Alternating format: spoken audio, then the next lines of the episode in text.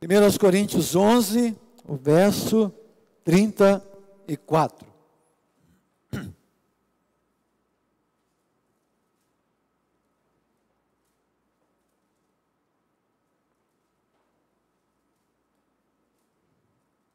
Primeiras Coríntios 11, 34.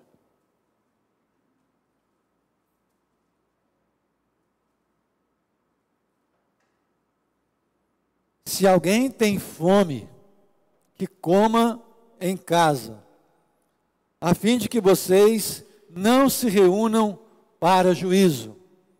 Quanto às demais coisas, eu as ordenarei quando for aí.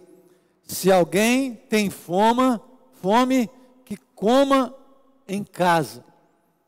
Eu já li o Novo Testamento algumas vezes, algumas cartas muitas vezes. Mas sempre que eu penso em ceia, a gente acaba usando do verso 23 ao verso 28, um pouquinho mais, um pouquinho menos. Mas sexta-feira, eu lendo e pensando no culto, me chamou a atenção esse verso 34. Por isso, essa proposta de reflexão de hoje. Ceia do Senhor, uma reflexão sobre o eu e o outro. Por quê? O que é a igreja? Dentre várias coisas, senão o exercício da coletividade, da unidade, do compartilhamento. Ceia, igreja, viver igreja, ser igreja e fazer igreja é um desafio enorme. Alguns valores você já tem, sabe de cor, você pode ensinar para qualquer um. Isso aqui não é igreja, isso aqui é um prédio. A gente está aqui hoje, amanhã a gente pode estar no pátio, a gente pode estar na praça. Então, onde você estiver, a igreja está lá, porque você é a igreja. Eu sou a igreja. E como igreja, a gente, Deus, por graça dele, deu esse prédio para a gente vir para cá e fazer culto. Mas com ele, ou sem ele, nós somos igreja. E ser igreja, e viver igreja, e entenda, fazer igreja, é um exercício enorme, gigante. Porque a gente lida com muitas pessoas, com muitas cabeças, com muitos pensamentos diferentes. E nem sempre a gente concorda com algumas coisas. Eu estou sendo misericordioso falando algumas coisas, porque às vezes, na verdade, a gente não concorda com um monte de coisas. E se eu não tiver cabeça, maturidade, para entender que isso aqui é uma comunidade de fé, eu terei problemas. Porque por que, que os grandes problemas acontecem? Porque os pequenos problemas foram acontecendo e não foram tratados. E sempre existirão pequenos problemas na igreja. De você olhar para algo e falar, ah, não concordo com isso, eu acho isso errado. Para você entender, por exemplo, embora hoje alguns não acreditem. Eu sou da geração, quando cheguei para a igreja, que bateria ainda causava desconforto em alguns. Para que ter bateria? Bateria não é de Deus. Eu ouvia isso. Eu cheguei nesse tempo. Mas quando você volta um pouco mais atrás, na Europa, por exemplo, ter piano na igreja era algo inconcebível. Seria uma aberração, um pecado ter piano na igreja. Por quê? Piano se achava em bordel, em cabaré, em bar. Então a igreja não pode ter piano. Tem piano. E tinha gente que não ia na igreja, botou um piano não volto mais à igreja. O mundo entrou na igreja. Imagine Judeio, que tecladista, pianista aí, é do, não é de Deus. Como assim? Não podia. E alguns deixaram a igreja porque a igreja comprou piano. Outros deixaram porque a igreja comprou bateria. Outros deixaram porque a igreja batia palma, que levantava a mão. Aí você olha, o que, que é isso, gente? Porque tem uma luz azul, uma verde. Nada disso para mim muda o que eu acredito, o que eu penso. Porque pode ser que aquilo que eu julgo ser importante, para o outro, é até desprezível. Então, igreja exige muito da gente maturidade. A gente encontra, por exemplo, isso dentro de casa. É uma história que se repete sempre. Claro, eu acredito que existem exceções. Você tinha aquele menino, aquele pai, aquela mãe que dizia o quê? Filho meu não faz isso. E não fazia mesmo. E o filho foi criado ali, na rédea curta, na vara. Filho meu não senta com o pé sujo no sofá. Chega o neto com o pé sujo, cabeça suja, traseiro, com tudo sujo, rola no sofá e o pai e a mãe morre de rir. E que, aí o vô e a avó, né? Os pais falaram que é, se fosse eu, tomava uma surra. Agora ele pode. O neto, a neta faz xixi dentro do carro. O pai e o avô se diverte. Mas o neto tomaria uma surra. O filho. A gente muda. Por quê? Porque algumas coisas na vida obrigatoriamente nos empurra para mudar. Agora que não dá. Então, igreja é uma reflexão sobre o eu e sobre o outro. E antes de pensar rapidamente sobre o texto, eu quero propor uma reflexão. Primeiro, que ceia é o exercício da renúncia. Da renúncia das preferências, do gosto e das vontades. Porque se não são pilares, eu posso mexer com alguma parede. Numa construção, se eu arrancar um pilar, uma coluna, essa construção pode cair. Mas uma parede eu posso movimentá-la para um lado e para o outro. Então, os pilares da nossa fé, a coluna da fé, você não mexe. Bíblia para nós é a palavra de Deus, inerrante, pura, perfeita, clara. Emanar de Deus, é ensino verdadeiro para nós. Mas algumas coisas eu posso negociar. Eu posso usar um terno, sim, mas eu posso vir um dia só de gravata. Posso vir com camisa gola polo, eu estou vestido porque eu me visto para a glória de Deus. Mas o pilar da minha fé eu não altero. É um pilar adoração em espírito, em verdade, com entrega, com verdade. Agora eu posso negociar com palma ou sem palma. Eu posso não gostar de bater palmas, mas alguém gosta, ok, porque primeiro não é para mim, é para o Senhor. Eu posso não querer levantar minhas mãos. Ok? O outro levanta. E se ele o faz, eu entendo que é para o Senhor, não é para mim. E isso, eu caminho bem. É exercício de renúncia. Eu olho e falo, ok. Não está mexendo de que Jesus é o Senhor. Jesus é o Senhor? É. Caminho, verdade e vida, sim. Ok. Vamos caminhar mais um pouco. Você se lembra, eu disse há um tempo atrás aqui, pastor Hernandes comentou, sempre que pergunto a ele, pastor Hernandes, como é que está a sua igreja? E ele diz: Olha, minha igreja está muito bem, minha igreja está bem demais. Mas também, a minha igreja está mais ou menos. Está meio assim. E digo mais, a minha igreja está muito ruim. Como assim, pastor? É que tem gente lá que está voando com Deus, está cheio de Deus, então estão bem demais. Tem gente lá que está mais ou menos na fé, está meio capengando. E tem gente lá que está me dando um trabalho doido. Tudo é igreja. Tudo é igreja que a gente não pode fazer é deixar alguém para trás. Você diminui a marcha, você arrasta, você joga nas costas, põe no colo, faz cadeirinha, você tem que levar. Porque no processo, a gente vai amadurecendo. Então, fé ou igreja, ceia, é também um exercício de renúncia. Então, eu estou disposto a perder algo para que o outro tenha pelo menos a possibilidade de ganhar algo. Igreja não trabalha como esse mundo, a nossa caminhada. Como é que esse mundo vive? Ganha, ganha. Quer ganhar o tempo? Tudo que faz quer ganhar, quer ganhar, quer ganhar. A igreja não. Às vezes eu ganho muito quando eu perco para que alguém ganhe. Quando eu dou um passo atrás, eu deixo até de avançar um pouquinho para esperar para que o outro avance comigo. Mas além de ser exercício de renúncia, Ceia é também o exercício da partilha, do pão e do vinho. É o exercício da partilha do dom, em que eu, usando o dom que o Senhor me deu, procuro edificar a sua vida, e você, usando o dom que o Senhor te deu, edifica a minha. Olha isso aqui hoje pela manhã. O Ministério da Oração nos abençoou cantando e tocando. Os irmãos ajudaram servindo o pão e o cálice. Eu procuro fazê-lo por meio da palavra. Tem gente na recepção, tem gente no estacionamento. A irmã Clemência arrumou a mesa. Cada um vai fazendo o seu papel. E todo mundo é exercício da partilha e do cuidado desinteressado em que eu faço algo para você sem esperar receber nada em troca. É o prazer de fazer o bem a alguém. Mas é também o exercício do quebrantamento.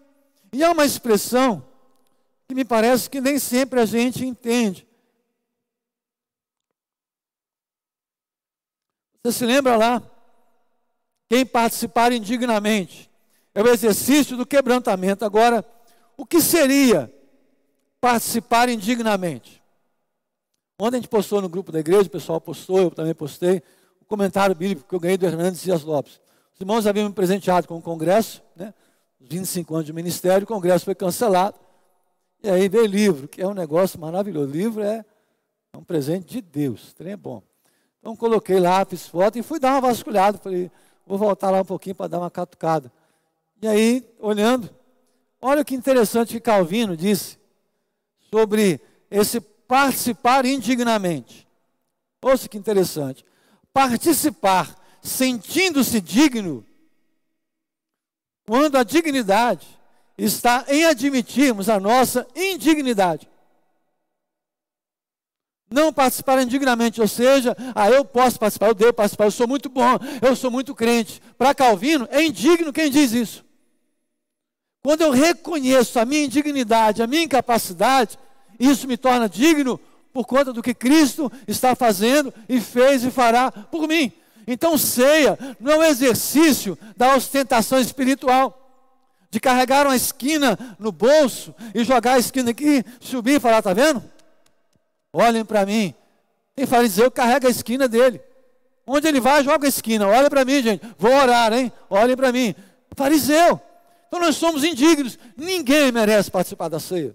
Ninguém merece ser lavado pelo sangue do Cordeiro. Ninguém merece ser perdoado. Ninguém é mais do que ninguém. Só estamos aqui porque o Senhor, por meio de Cristo, nos resgata, nos torna dignos, tudo a ver com o que ele fez, e não com o que a gente faz. É termos consciência que nós não merecemos participar da dignidade de Cristo. Não somos dignos de nos assentarmos à mesa com Cristo.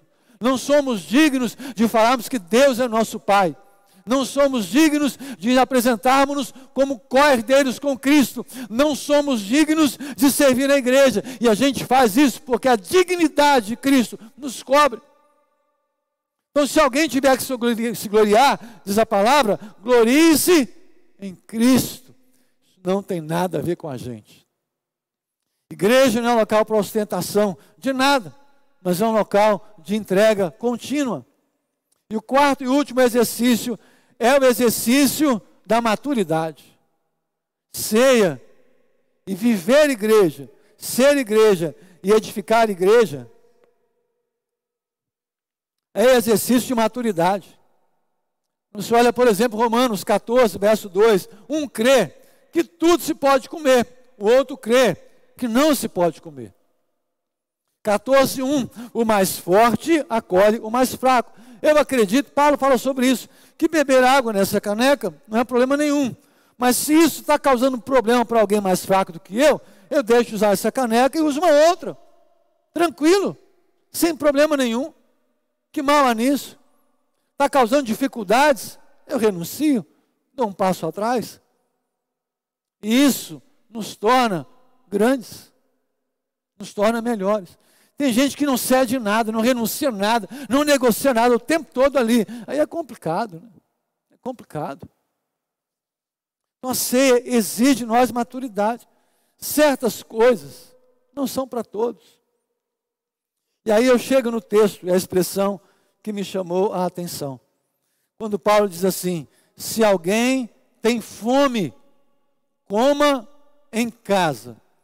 Então, quero propor a você uma reflexão bem curtinha, bem rapidinha, não textual e nem expositiva. Mas eu quero propor a você, nesse texto, apenas um exercício de intelecto, um exercício de pensar. Então, se alguém tem fome, coma em casa. Mas espera aí, ceia não era a refeição? Sim. Você se lembra que ceia, naquele contexto, não era um pedacinho de pão, nem um cálice. Era uma refeição. A turma ia para a igreja para fazer uma refeição. Tanto que os mais ricos faziam aquele banquete e os mais pobres nem sempre tinham o que comer. É um problema. Mas aqui nessa ideia que eu quero propor a você é: se alguém tem fome, coma em casa. Pense comigo. Eu acredito, irmãos, que existem pelo menos dois tipos de alimentos quando pensamos em uma comunidade de fé.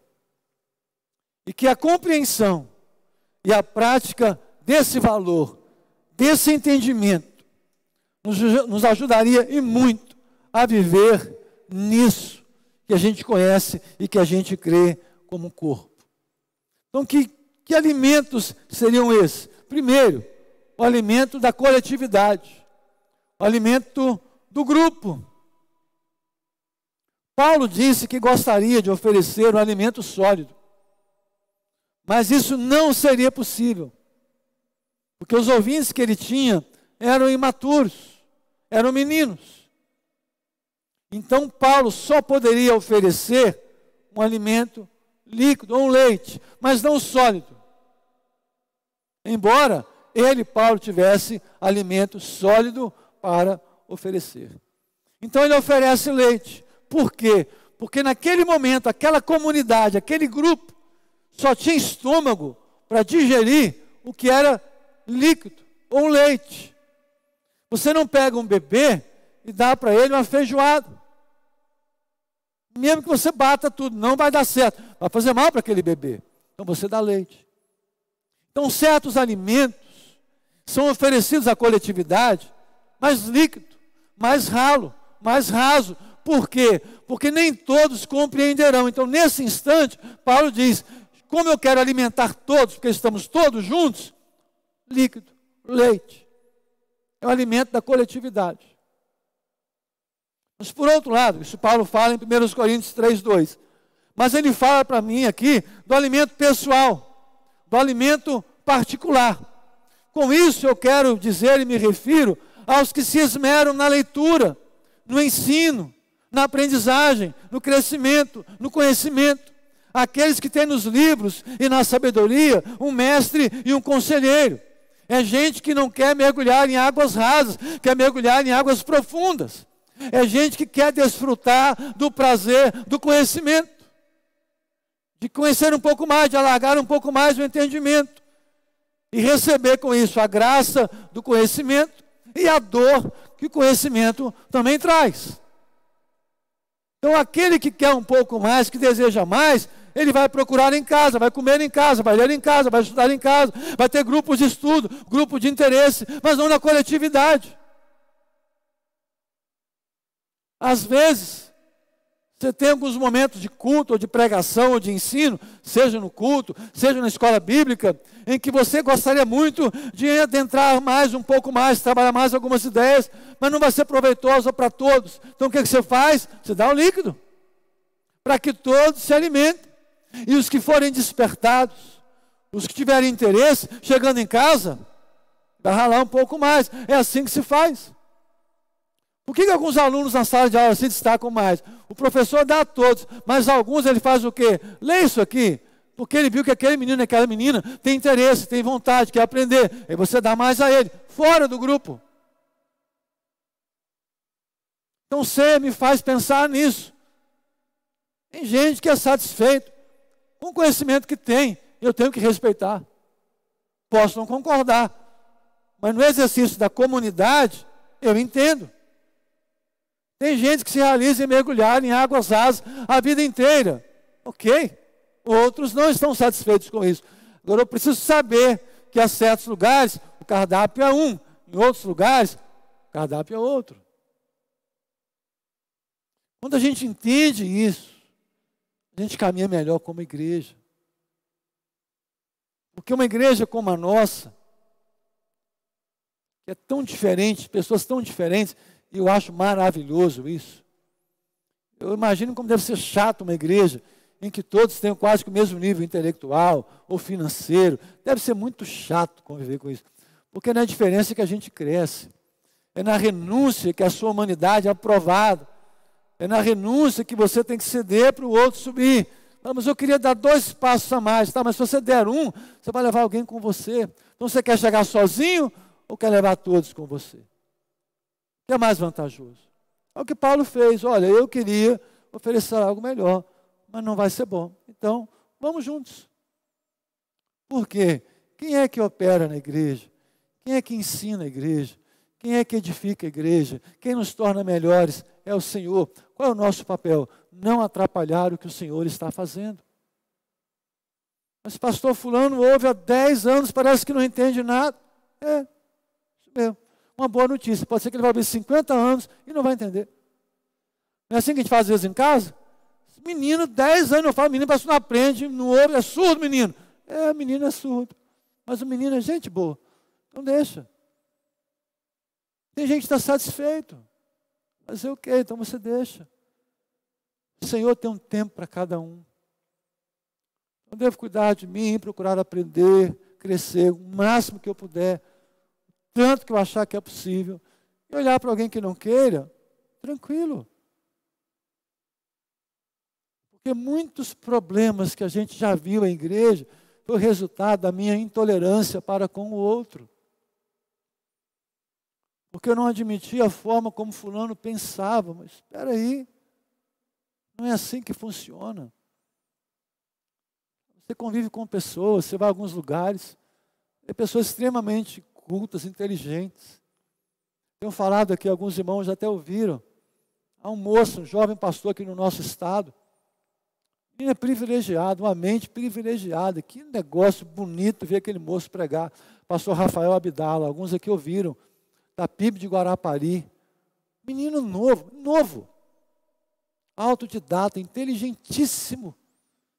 Eu conheci no retiro dos pastores, ele passou, eu falei, Diego, quem é esse menino? Até brinquei, esse é embaixador do rei? Ele falou, não, é Abdala. Aí passou porque ele sentou com a gente, batendo papo, conversando na simplicidade, mas uma capacidade intelectual absurda. Mal começou, o primeiro ministério dele, PIB de Guarapari, igreja riquíssima, enorme. Rafael hoje frequenta o ciclo dos grandes congressos, agora pregando com Hernandes Dias Lopes, Pascoal Piragini, convenções. É um moço diferenciado demais. E eu oro pela vida dele, que Deus o guarde, que Deus o honre. Deus tem espaço para todo mundo, mas é simples. Então, quanto mais o Senhor te exaltar, quanto mais você subir, tem alguém para você prestar contas. Alguém para puxar a sua orelha e falar, ei, está se achando demais, não está não? Você está muito bonito, não está não? Vamos parar com esse negócio um pouquinho? Baixa a bola. Baixa a bolinha. Não é porque você é bom no que você faz, não é porque você está tendo ascensão social. Quanto mais você subir, mais você tem que descer diante de Deus. Porque quanto maior a altura, é assim, maior a queda. Quem está em pé, cuide para que não caia. Você está convendo com alguém, a pessoa fala, ei, olha, Está se achando demais. Um falou, outro falou, outro falou. Pode ser Deus. Vai para o seu cantinho. Fala, Deus, o meu coração está me fazendo mal. Então, igreja, irmãos, quando você começa a amar a igreja, você começa a amar essas diferenças, que a gente cresce por meio delas. Começa a achar beleza na simplicidade do outro, no modo como o outro fala, como ele se veste no modo como ele encara a vida, no modo como a pessoa te ama, te respeita, com tudo que ela tem. Aí você começa a entender certas coisas e fala: Senhor, que negócio bonito esse chamado igreja. Um privilégio que eu tenho, que você tem. Fazer parte de igreja. Privilégio que a gente não merece, irmãos. Ser cuidado pela igreja. Quando alguém fala, estou orando por você. Gente, quando alguém fala, estou orando por você, pastor, isso me faz um bem tão grande. Porque nada paga isso. Porque orar por alguém é você lembrar-se dele quando ninguém está vendo. A igreja nos ajuda nisso. Quantos problemas seriam evitados se nós fôssemos conduzidos pela sabedoria, pela renúncia do eu em prol do outro? Por renunciarmos a algumas preferências que às vezes são tão particulares, mas que diante da coletividade elas podem e via de regra devem ser deixadas de lado. É assim. Se eu for almoçar na casa de alguém e ele fizer estrogonofe, eu vou comer. Mas eu nunca terei vontade de comer estrogonofe. Não acho nem que é de Deus, mas tem gente que gosta, eu respeito. Então, se a pessoa não falou nada, eu vou comer. Mas se ela tirar antes, se botar o creme direito, separar um pedacinho para mim, eu vou achar melhor ainda. Então, assim, não, mas aqui vai ter que comer isso. Não, mas você não pode tirar um pouquinho? Fulano não gosta daquele tempero. Então, você tira aquele tempero e faz o dele separado. Que mal tem nisso? Então, você vai renunciando. Esse creme de leite não é de Deus, gente. Isso não é bom. Então guarde isso aqui. Eu quero terminar com uma frase. Essa frase é atribuída a Santo Agostinho. Embora outros digam que foi, creio que seja grego, Rupertus Meudênios. Olha que nome sugestivo. Futuros papais e mamães, olha que nome para o seu filho. Rupertus Meudênios. Misericórdia. Como é que chamava esse menino quando era criança, né? Então dizem que essa frase é dele, outros falam que é de Santo Agostinho. Para mim não importa. O que importa é a frase. Você já ouviu? Nas coisas essenciais, unidade.